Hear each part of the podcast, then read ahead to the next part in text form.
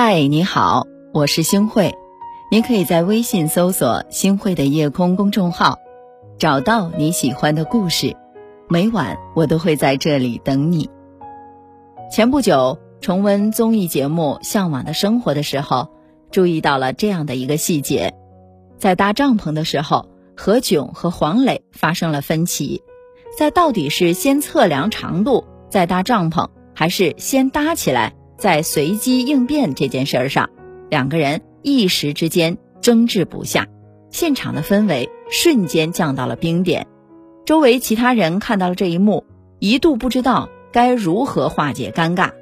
就在大家以为两人会因为这件事情耿耿于怀的时候，没想到一转眼的功夫，何炅已经和黄磊相视一笑，对坐喝茶，好像啥事儿也没有发生过一样。何炅后来解释说，在真正的朋友面前无需假装。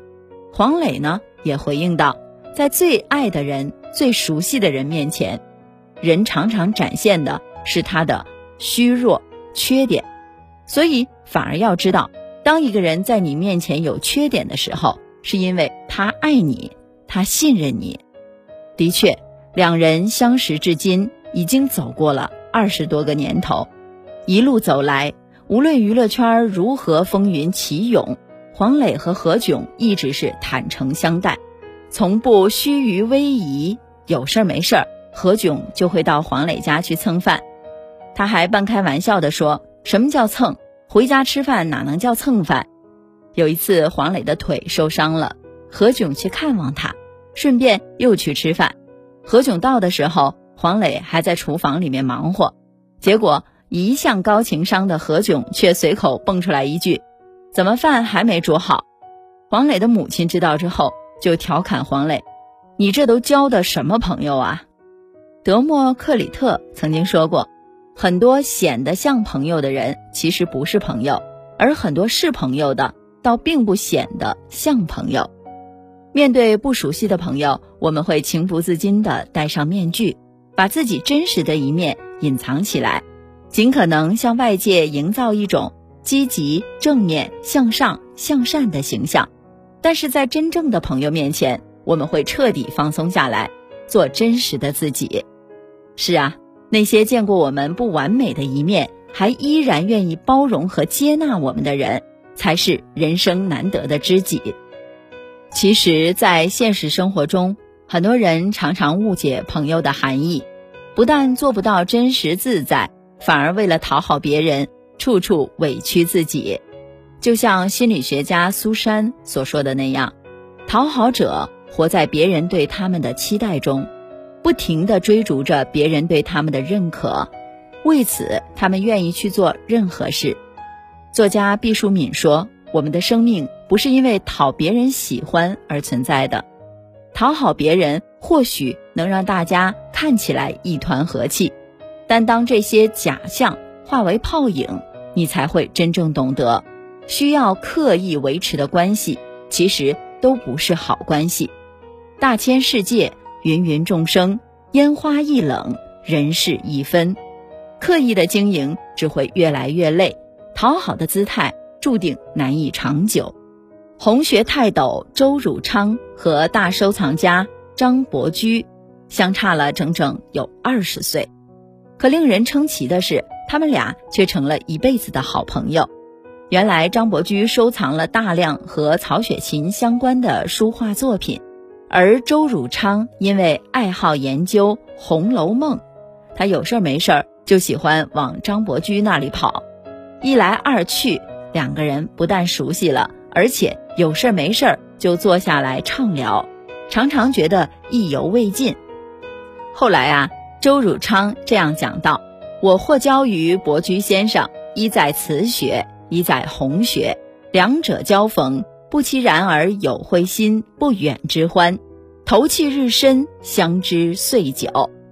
正是因为两人对词学和红学有共同的爱好，所以一见面就分外投缘，越聊越感到心意相通，由此结下了深厚的友谊。”孟子说。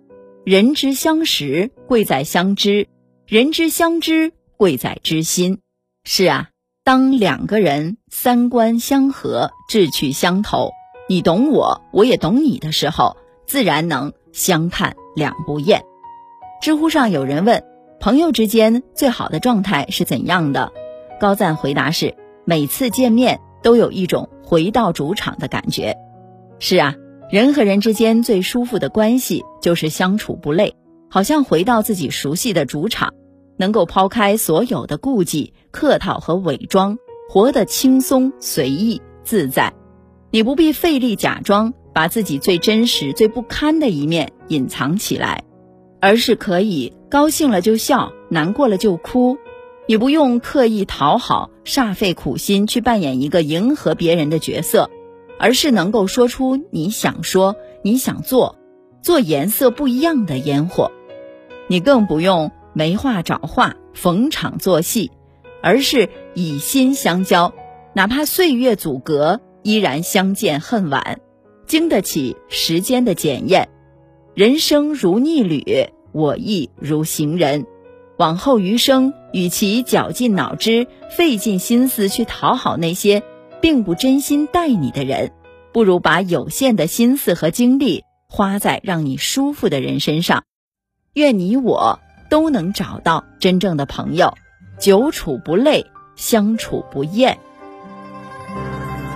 有许多次和远离邪交，行视线斗牛旁当了道，还盼望云山容易是回照，尽祝你千秋安好。江山的印在心底轻描，燕子戏却无意上场。春江声醉与风，往事全流长。放眼看桃山下落，任你风华长渺。三秋的风归山老玉山，十里的清河，看见少年羞红了脸。温柔墨客写不够，烟雨满诗篇。清风总追问断桥，当年那段伞下姻缘。轻舟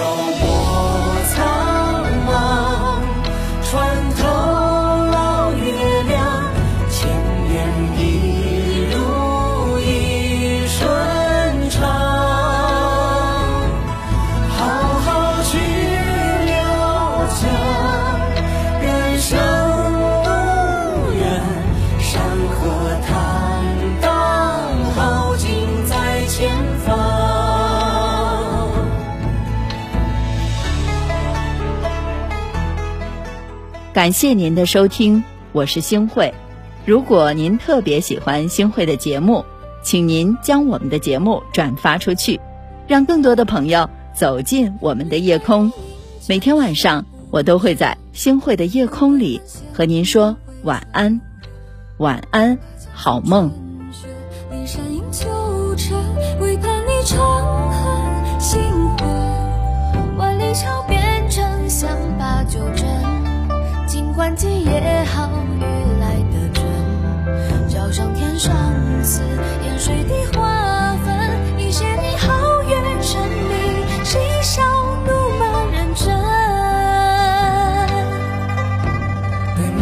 燃起一串烈焰，看烈日龙颜挂满树叶，路人垂涎。南北上古星落边，繁华黯人间。愿和墨讲述奇言，得现实亿万云吞灭。